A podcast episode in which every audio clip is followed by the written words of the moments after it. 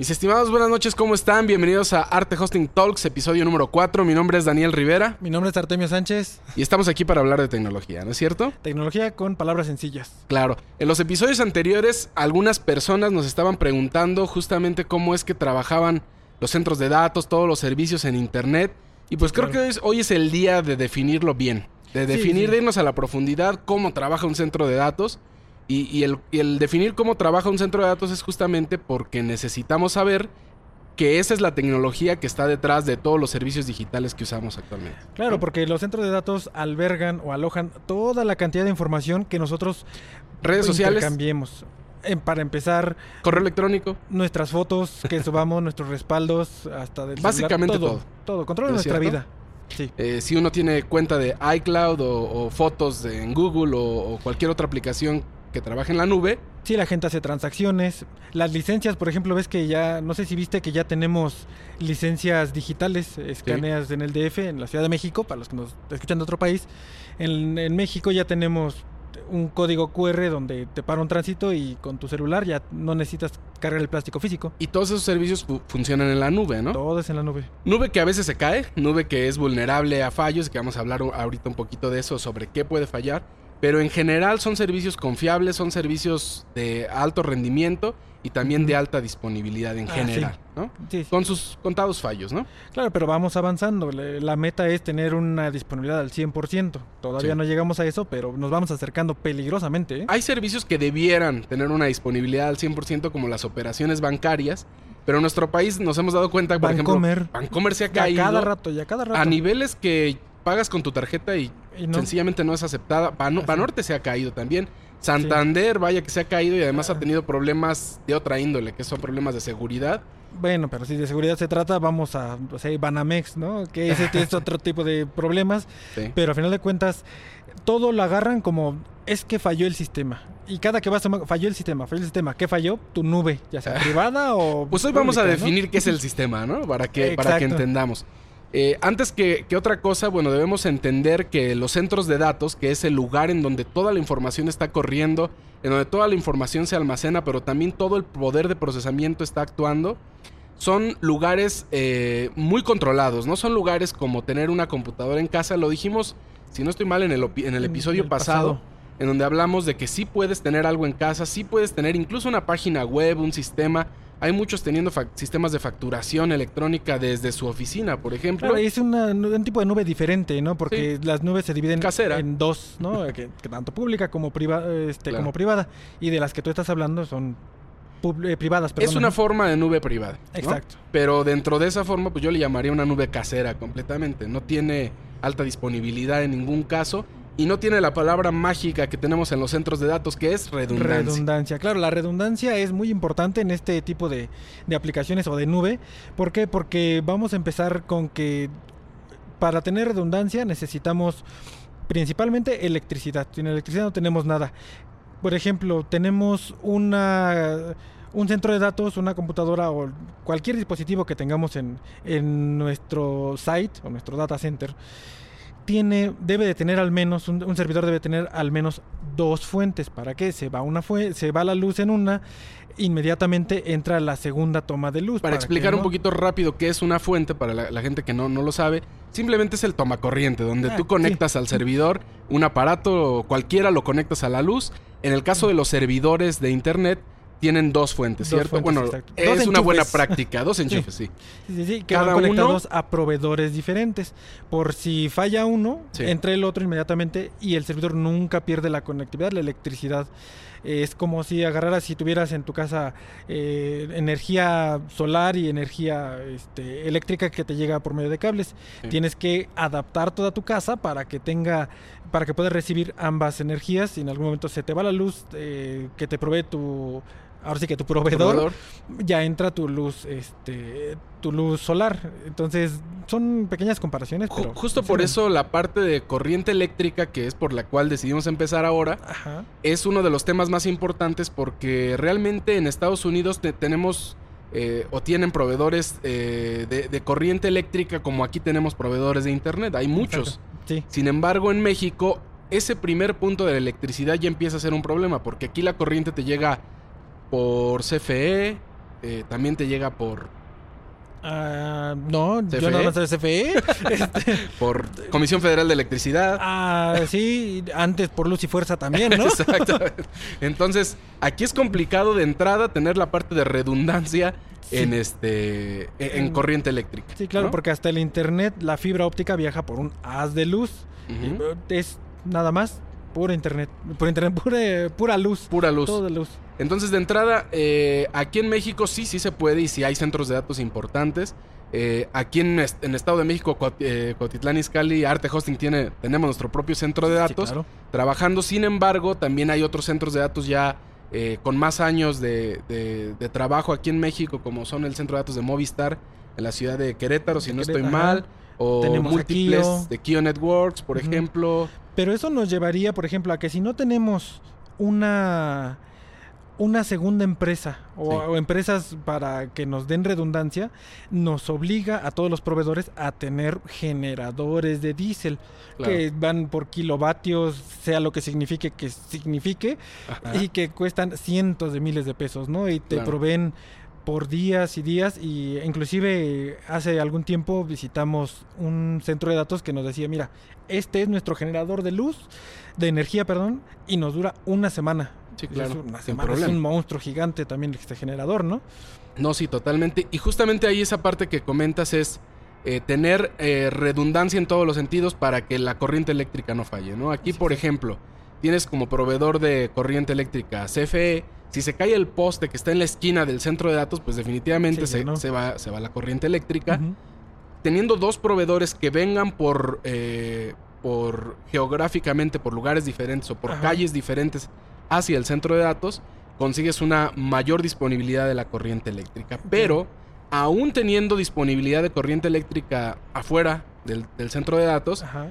dentro del centro de datos también necesitas otros dos niveles de, eh, de electricidad ininterrumpida. La primera son los UPS, Los que son sí. eh, muy, muy útiles cuando tienes un corte de luz. Son los primeros que saltan. Son Antes que la, que la planta eléctrica es, son los primeros, porque son los que reciben inclusive todas las cargas, los picos, todo eso lo van regulando también los UPS y pues bueno, son indispensables. Si no tienes un UPS en un data center o inclusive en tu propia casa para proteger tus dispositivos, pues, es un gran error, ¿no? En algún momento se van a descomponer. Sí, el UPS te, te protege no nada más, o, o- o mejor dicho, no es un UPS para protegerte por 4 o 5 o 10 horas que tengas No. un corte de corriente Exacto. eléctrica. Para eso son los generadores Generador. diésel o ga- gasolina algunos, que justamente tienen como eh, labor principal el, el proteger eh, la, la provisión de corriente eléctrica al centro de datos durante las horas que sean necesarias. Si lo necesitas Sí. tener prendido 10, 20, 30 horas, pues lo tendrás prendido todo ese tiempo. Sí. Y justamente el, el UPS sirve para esa, ese periodo de, de tiempo tan pequeño que pueden ser entre algunos segundos o, o incluso un par de minutos Ajá. en lo que arranca el generador diésel, ¿no? Es decir, es solamente para que no haya una interrupción de, de electricidad. ¿no? Sí, exacto. Ya tenemos solucionada la parte de corriente eléctrica, que ya de por sí es un tema complejo, difícil, amplio, este, tienes que Y primordial. primor, no, Sí. claro, es súper Sí. primordial. Muchas veces este, pensamos, oye, pero en mi casa si se va la luz, la computadora se apaga y si la reinicio no pasa nada, todo está trabajando otra vez normalmente. Sin embargo, en los centros de datos mm, debemos recordar que están corriendo cientos o miles de operaciones por segundo de base de datos, por ejemplo. ¿Y qué te parecería a ti, por ejemplo, que te hicieran un depósito de 100 mil pesos y que justamente cuando esté cayendo el depósito se vaya la luz y tu banco te diga, es que justo en ese momento se nos fue la luz y Sí, tu no, operación, pues, Tu ¿no? dinero se perdió, perdió. ¿no? No, imagínate, es horrible. Pero precisamente todo ese, ese proceso de, de pruebas, errores, de qué, cómo configurar los UPS y cómo configurar tus plantas, es, digo, es, es un tema bastante amplio, pero es bastante, bastante importante, ¿no? Es, es el Sí. principio de toda, Es el toda pilar. comunicación. Es el pilar. Ya que tenemos la energía ininterrumpida, viene otra cosa que más que ser secundaria o, o- o el hecho de ponerlo en segundo lugar no quiere decir que sea menos importante porque es igual de importante, es un pilar igual que la luz, que es la redundancia del Internet. ¿No es? Redundancia del internet. Pues es que van, son un y mugre. Si no existe el internet, si no existe la electricidad, pues el internet no puede funcionar. Bueno, hasta, hasta en el dial-up, ¿no? Porque también eran pulsos electromagnéticos y otra cosa. Pero bueno, la redundancia en internet es básicamente lo mismo que con la que con la electricidad. ¿Por qué? Porque lo que necesitas tener es bueno, este es un tema un poco poquito más complejo porque para tener una redundancia en Internet no nada más es tener dos, proveedores. de Internet, ¿no? Porque tienen que estar configurados, tienen que tener algo que se le llama una BGP para que sus IPs están, estén homologadas y estén, como ejemplo, estén flotando entre cada uno de los proveedores. Si un proveedor falla entre el otro, pero como las IPs están flotando entre el proveedor 1 y el proveedor 2, todo es idéntico. Todo es idéntico y no tienes ningún problema. Eh, básicamente... Básicamente es, eso a nivel de con la diferencia de que hacia adentro en la red también debe haber hardware redundante. Es decir, necesitamos tener routers redundantes, necesitamos tener switches, redundantes y al final llegar al servidor, a cada servidor a través de dos tarjetas de red. Estamos muy acostumbrados a que en casa, eh, si acaso todavía usamos, no usamos el Wi-Fi, por ejemplo, y usamos la conexión tradicional LAN, eh, estamos acostumbrados a que nuestra computadora tiene una tarjeta de red, ¿no? Sí, claro. En los servidores mínimo tienen dos, porque a veces tienes tres o cuatro tarjetas de red, dependiendo eh, lo que vayas a, trabajar en el centro de datos, porque a veces haces redes internas de servidores que solo se pueden ver localmente. Entonces, esa parte de redundancia es muy importante, porque bueno, llegan los, los centros, los proveedores de internet y caen hacia los routers de los, del data center, en donde redundan hacia varios routers de soporte para eh, el caso de una caída o que se descomponga un, equipo de estos, que por cierto son carísimos. Sí, carísimos. Y miles, miles. De ahí vamos a repartir los, los, este, la conexión a través de switches que van a cada rack de cada centro de datos. Cada rack es finalmente un estante en donde se almacenan los servidores. 20, 30 servidores en un solo rack, ¿no? Los que sean, ¿no? Sí, exacto. Y, pues bueno, justamente ya teniendo toda esta parte con eh, internet redundante y con energía redundante, pues bueno, ya viene toda la parte que ahora sí le preocupa a las empresas, que es mi información entonces ya con internet. Es una pregunta capciosa que te haría cualquier cliente en un miércoles a las 6 de la tarde, no sé. Oye, mira, si tú ya tienes energía redundante, y si ya tienes eh, internet redundante, quiere decir que mi página no se va a caer nunca. Quiere decir que mi servidor va a estar siempre en línea. Quiere decir que mi sistema jamás se va a caer. No. No, ni cerca. No, ni, cerca, porque influyen muchos factores, muchos, muchos. Desde cosas muy básicas como la programación del sitio, que si las visitas, que la calidad, el ancho de banda, eh, pueden haber ataques. ataques el hardware es uno de ellos y es uno de los más importantes, ¿es cierto? Eh, los discos duros no son eternos, tienen un tiempo, de, durabilidad. Y en algún momento, la pregunta que siempre nos gusta hacernos a nosotros, la pregunta no es si va a fallar. Es cuándo va a fallar. Esa es la pregunta. Porque de que va a fallar, va a fallar. Porque podrán tener todas las empresas una. todas las empresas que generan este hardware de decir, ¿sabes qué? Yo te aseguro y te aseguro entre comillas que este hardware va a durar bien, bien, bien a cuatro años. Después de ahí puedes empezar a tener tus problemas. Pero a final de cuentas es como las pruebas en los carros, ¿no? Te dicen, te va, te va a durar la gasolina 20 kilómetros por litro. Pero pues puede ser que te dure 12 de pronto en un eh, atascón de tráfico. Exactamente, entonces depende de muchos factores.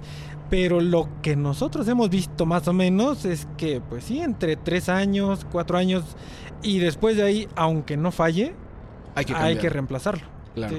E, eso es más que nada relativo a ya estamos entrando en temas de información, que es donde se almacena.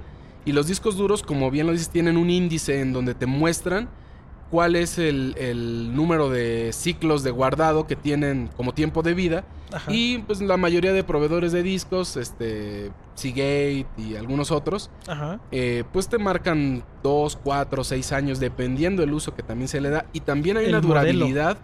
E, efectivamente, por el modelo, por la categoría, si es Enterprise, si es básico. O si es nada más para videovigilancia, ¿no? Exactamente. Que, te los venden como, no, son una fregonería y te, va, te va a durar, te va a grabar. Sí, pero te va a, escribir, más no te va a leer. Entonces, son muchas cosas que, que también hay que tener en cuenta cuando se empieza a... Sí, la velocidad de escritura y demás, pero bueno, son otros temas. E, el, punto aquí es que eh, el hecho es que van a fallar, ¿no? Entonces... Cuando falla, pues, ¿de qué tamaño es el fallo de, de, de, de, este, un fallo de hardware en disco? pues bueno, va a ser del tamaño de la información que almacene, ¿no? Si almacenas muy poca información, probablemente, y si tienes la buena práctica de hacer backups respaldos. continuos, continuos, Sí. cuando hablamos de continuos es diario mínimamente, pues bueno, posiblemente te caigas un momento y, y luego vuelvas a estar Pero es que arriba. esa parte de los respaldos la gente no los tiene. A la gente no le Ah, importan. sí le importa, pero Hasta puede que haber falla. hasta que falla, exacto. Puede ser hasta que falla porque no saben cómo hacerlos, porque ya tienen que hacer una inversión extra, Sí. pero a final de cuentas tu informa tú vas a saber cuánto vale tu información. Si vas a meter, no sé, tareas de tus hijos, dices pues, no, pasa pasa nada, nada. ¿no? Pero si vas a meter tus declaraciones de hace cin- de cinco años para atrás o vas a meter información confidencial tuya, deberías de tener O un más respaldo. aún, si vas a meter, o, o si en ese sistema digital en internet está tu tienda en línea en donde estás guardando las operaciones de tarjeta de crédito de tus clientes que te están comprando en este momento, ¿qué pasaría si pierdes información? Ya no hablemos de cinco años. Ajá. Si pierdes información de tres horas, de las últimas tres horas de tus ventas, Mm. en donde ya no sabes qué vendiste porque tu sistema perdió esa información.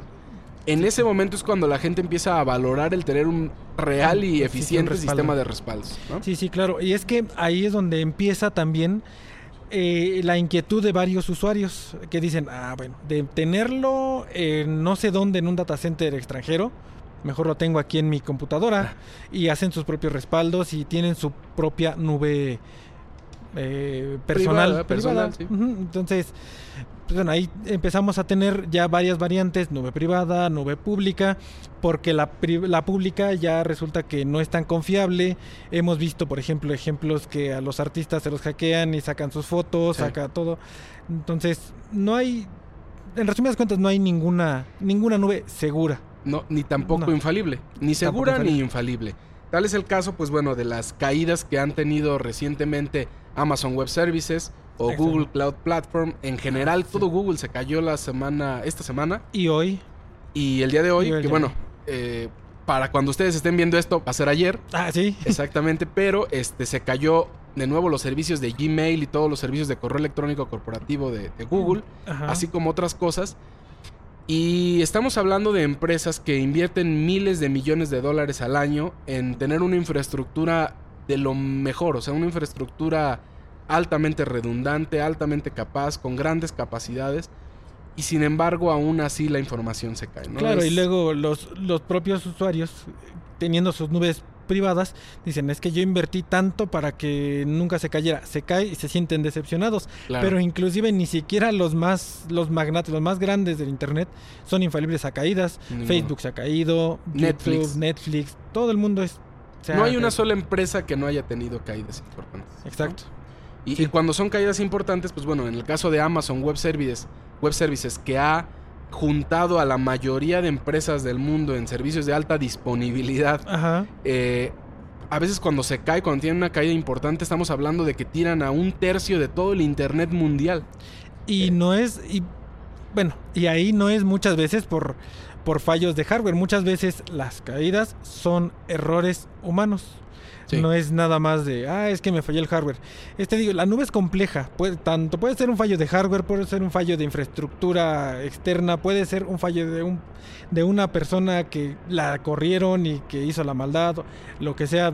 Hay múltiples puntos de fallo, ¿no? Por ende, no Entonces, ¿qué es la nube? Porque aquí entramos en un tema muy importante, ¿no? Ya, ya estamos hablando y abordando un poquito de lo que son los centros de datos. Ajá. qué es lo que tienen allá adentro, para qué sirven. Y muchos usuarios piensan que la nube es otra cosa muy distinta al centro de datos. Realmente quisimos empezar por esta parte porque realmente la nube, llámese pública o llámese privada, Ajá. vive dentro de un centro de datos. ¿no es Exacto, grande, pequeño, inclusive hay algunas aplicaciones o hay algunas algunos aparatitos de que te dicen, "Ah, yo te guardo aquí tu información y la puedes consultar desde cualquier parte del mundo." Lo que hacen nada más es conectarse a tu internet y la aplicación detecta cuál es la IP y ya tienes tu nube eh, Privada. privada, pero a final de cuentas este Pues vamos- es nube, a es- es definir- min- mínimo hardware. Si te parece, vamos a definir un poquito qué es nube, ¿no? ¿Qué es nube pública, qué es nube privada y por qué, por qué eh, pues mucha gente se pierde entre estos conceptos, ¿no? Ajá. Eh, la verdad es que siendo totalmente honestos y dedicándonos a esto en la industria, debemos decir que la nube realmente más básica, la nube más esencial, es un servidor conectado a internet y punto. Y se acabó. ¿No es cierto? Sí. Nube como tal, como el gran término nube. Eh, hay nube híbrida, nube privada, nube, nu- nube pública, pero en general la nube, el, cloud computing, es un, es un computador conectado a internet y párale de contar. Claro. En ese computador se almacenan servicios, por ejemplo, eh, correo electrónico, los sistemas bancarios, todo lo que hemos platicado pues habita en la nube Sí. y, y el Internet como tal está habitando en la nube, toda la información Ajá. de las personas. Es el simple mensajero. Voy, re- voy, pido, recojo. Me piden, voy, recojo y te, te traigo. almaceno. Y ya. Y Ajá. almaceno, ¿no es cierto? Sí, sí, sí. En el caso, vamos a hablar de cosas que usamos a diario, ¿no? Al día a día. Eh, por ejemplo, Gmail es nube pública, ¿no Es cierto? pública. ¿Por qué es nube pública? Porque tú no tienes idea de la infraestructura. Eh, Cuando no sepas distinguir entre nube privada y nube pública, es muy sencillo. Sabes cómo funciona la infraestructura que está detrás de ese servicio. Si lo sabes y lo administras, eso es nube privada. Ah, qué buen ejemplo. Si no lo sabes y no lo administras y ni quieres saber, eso es nube pública. Claro. ¿No es cierto? Sí, sí, sí. Gmail es un ejemplo muy claro de, de nube pública. Tenemos el G Drive, que también es de Google. Todo lo que tenga que ver con Google. OneDrive, que es One- Microsoft, Microsoft otra también. nube pública en donde pues tú simplemente guardas tus archivos en una carpeta que se sincroniza en internet. Si alguien te roba la computadora, pues no importa. Exacto. Inicia sesión con OneDrive y todos los archivos se vuelven a descargar de YouTube nuevo. también es. YouTube es un ejemplo de nube, exactamente. Nube, una nube para videos, pero finalmente es nube. Los Exacto. archivos que tú almacenas, tus videos, pues tú no tienes idea de dónde se almacenan, no tienes idea cómo se administran, ni cómo lograr que estén siempre en línea. Y Exacto. pues es una nube pública. Claro, ¿no y es estás cierto? expensas de todo lo que haya, de todo lo que ellos puedan hacer con tu información, porque tú, Sí. tú les diste autorización de lo voy a, voy a usar esta imagen, no la voy a usar, que no hayamos, eh, inclusive cuando instalamos la aplicación, aceptamos todo eso, ¿no? Claro. Pero Desde abrir una cuenta en Gmail, en YouTube, en eh, la cuenta de Google, cualquier cuenta, ya estás aceptando términos y condiciones que nadie leyó, así pero es. finalmente estamos aceptando entrar a, a su nube. Claro, y que ¿Cierto? gestionen toda tu información y que inclusive hasta puedan leer, no una persona como tal, ya lo hablamos inclusive la semana pasada, no hay una persona como tal viendo qué le escribes a tal persona, pero hay un robot, hay un este, hay inteligencia artificial que va Sí. leyendo, va diciendo, ah, eh, eh, menciona mucho esta palabra, esta palabra, vamos a enviarla, guardarla, guardamos Ok, datos. si quieren saber más de esto, no se pierdan acá, ya no sé ni de qué lado, creo que es de este por lado. acá creo. Ajá. Le vamos a pedir al buen Tony que ponga la referencia a nuestro episodio 3, que es Las redes sociales nos, Nos espían, espían. en donde hablamos súper a detalle de, de todas estas eh, peligros que tenemos a- al tener servicios en, en Internet. Y bueno, en general, eso es la nube, la nube pública. La nube pública. La nube privada es, para nosotros al menos, es mucho más interesante, porque Sí. la nube privada es construir una infraestructura privada, como el, como el nombre lo dice, para tener tus propios servicios tú solo. Un ejemplo muy, eh, digamos, muy claro de, de lo que es una nube privada es tener tu tienda en línea o tu página web, pero no con plataformas No. como Shopify o, o- este, Wix o estas plataformas, porque eso sí es nube pública todavía Sí, sí, sí. sino la nube privada es tener tu propio dominio en donde tú registras tu .com, eliges tu proveedor de hosting, como Arte Hosting, por ejemplo. Eh, por supuesto puede ser cualquier otro, ¿no? Sí, sí, sí. Desde luego. Y eh, entonces eliges eh, los servicios que quieres, cuánto, cuánta capacidad de información en la nube necesitas. Y entonces esa nube y esos correos electrónicos que generas y esa información y esas transacciones son legibles únicamente por el Por usuario. el usuario, exacto. ¿No Sí, nadie más tiene acceso a esa información. Inclusive hay algunos que han, han intentado hacer su propia nube, poner su tienda, poner su sistema en su computadora, en, en una escuela agarran y Sí. instalan todo, nada más con su internet y con su IP y ya, ¿no? Pero no es redundante. Es una nube privada muy Muy básica. muy básica, exacto, muy básica, Muy básica. porque se les va el internet y no hay manera en que lo puedas recuperar. Entonces, la verdad es que siempre la recomendación es tener un proveedor que te pueda brindar apoyo o que te pueda tener Sí, dar el este, soporte, la ayuda. Exacto. Exactamente. Entonces, e- eso en general son, son los términos más este, interesantes de la nube. Pero dentro de nube privada también hay otras, otros escalones que debemos cubrir. Porque hay lunes lula- luna- lunas, lunas no. Hay nubes privadas de alto desempeño también y de alta redundancia. Porque al igual como tú contratas un servicio de hosting tradicional, Ajá. pues bueno, también el costo es bastante asequible, pero tampoco es redundante, ¿no es cierto? Exacto. Puede ser que haya respaldos, pero está sujeto a caídas. Sí, ¿cierto? exacto. Entonces vienen las nubes privadas que se construyen a, través de aplicaciones como Proxmox, que es justamente Ah, sí. una de las más famosas, o como VMware, que también es una de las más famosas, que de hecho Sí, son competencias. competencia. Son competencia, una de código abierto y la otra este, pues de paga. Pero lo que hace en esencia esto es que te genera máquinas virtuales como si fueran servidores que no están realmente instalados en un servidor físico, sino que están, pues vamos a decirlo de una manera coloquial, están flotando Ajá. entre varios servidores físicos de tal forma que cuando tienes un daño en un disco duro de un servidor o, o un disco o una memoria RAM o, o las fuentes se te quemaron o tuviste una descarga eléctrica en uno de los servidores, ¿qué pasa? pues pasas a otro nodo, pasas a otra ubicación dentro de tu misma nube y de tal forma que ya no tienes ningún tipo de caídas, ¿no? Entonces sigues teniendo tu disponibilidad, sigues teniendo tu y la en pregunta línea. es que yo creo que muchos usuarios se, se pueden hacer. Eso ya es caro, bueno, sí es, no, es, no es Mm. igual de barato que cualquier otra cosa. Exacto, ¿comparado con qué? Es- Caro comparado con qué? Exactamente, ¿para qué lo quieres? ¿Para qué quieres eh, tener un sistema de alta disponibilidad? Porque Exacto. eso ya son sistemas de alta disponibilidad.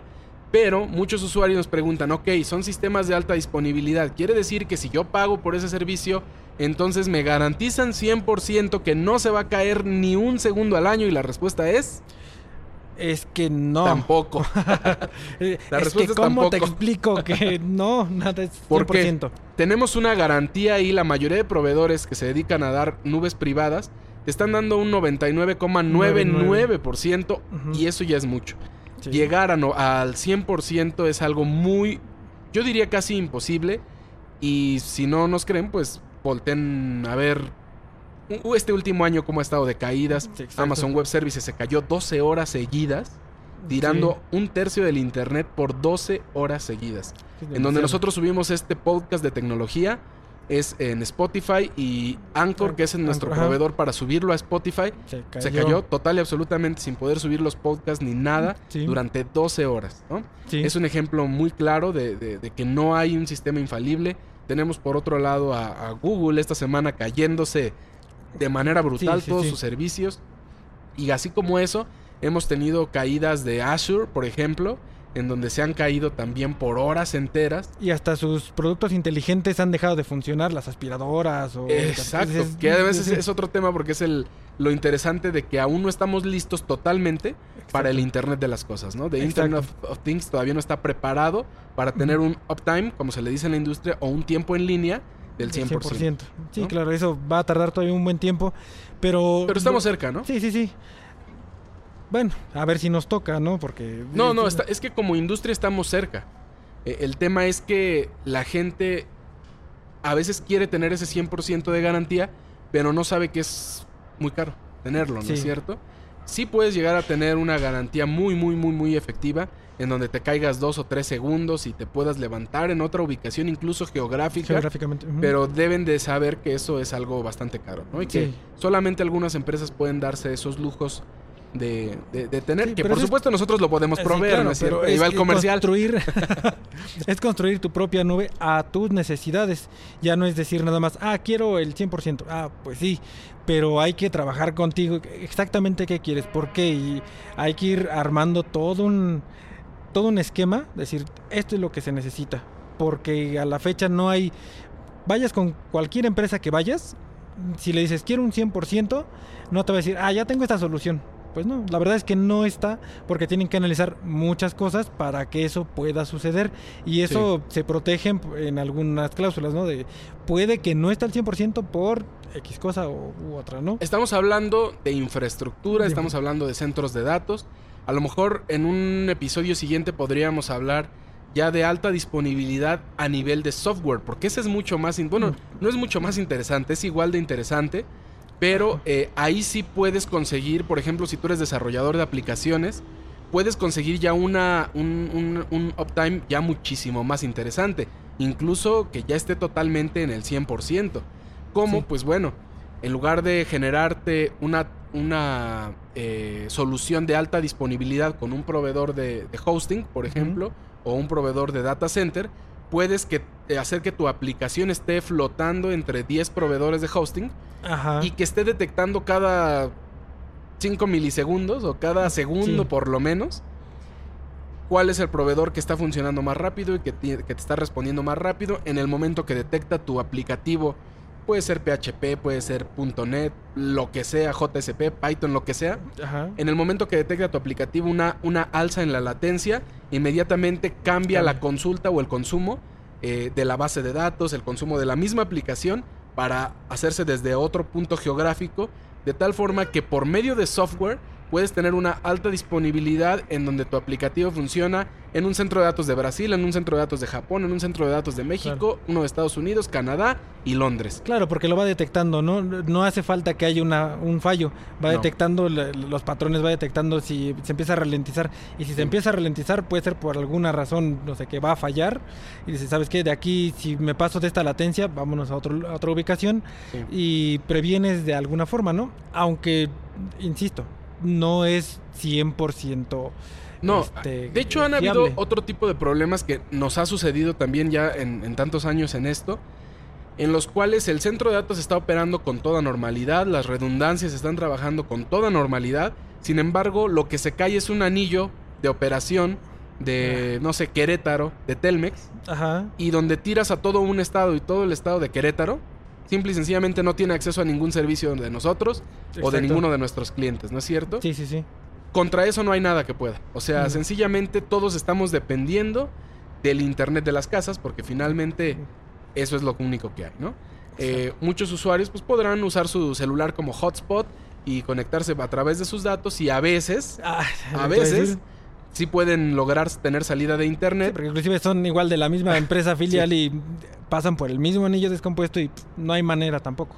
Como por ejemplo, el caso ahorita tocándolo, ¿no? De este de un youtuber ahí muy famoso, Ajá. muy famoso. a ver, a ver.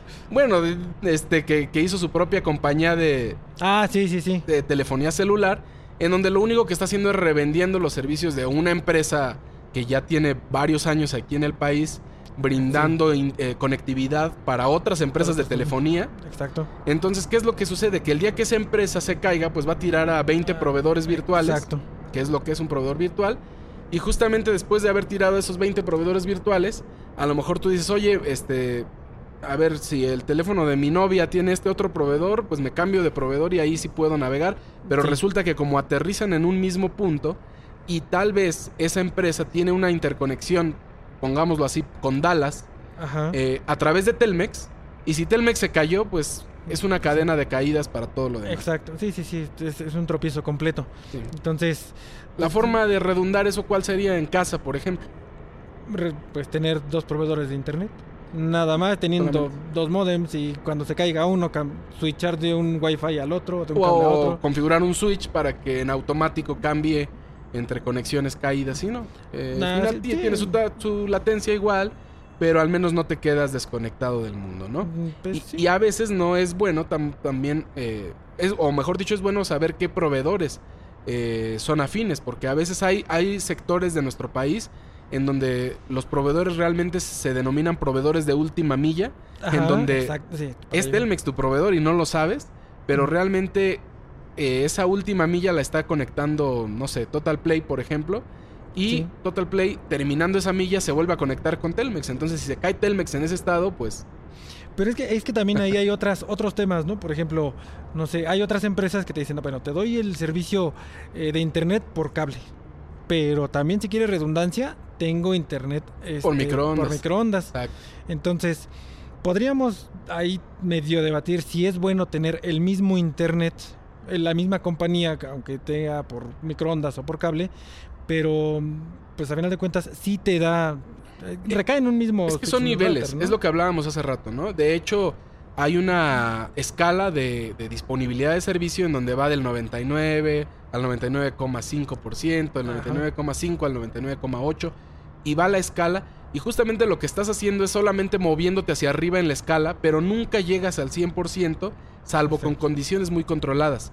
Sí. En el caso de lo que tú comentas, eh, ok, si tienes un proveedor de fibra óptica en tu domicilio y aparte tienes microondas del mismo proveedor, Ajá. sin lugar a dudas te moviste hacia arriba en la escala de disponibilidad. Sí, claro, ¿no? sin tener que invertir en otro hardware, porque al final de cuentas el costo Exacto. sí aumenta, ¿no? y el servicio también es más caro, Sí, la mensualidad. Pero eso no quiere decir que ya te fuiste a la alta disponibilidad plena, porque de todas maneras, tanto tu radiofrecuencia como tu fibra óptica eh, están sujetas a entrar o a caer a un punto de distribución de datos regional de la empresa.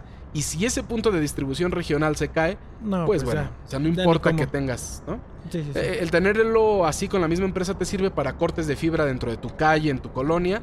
Pues bueno, ahí Sí. puedes sobrevivir un poco más que tus vecinos.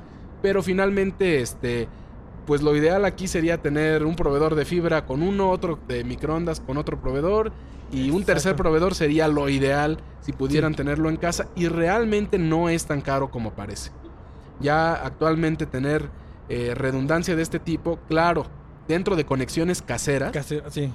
puede salirte en menos de 1500 pesos los tres proveedores tranquilamente.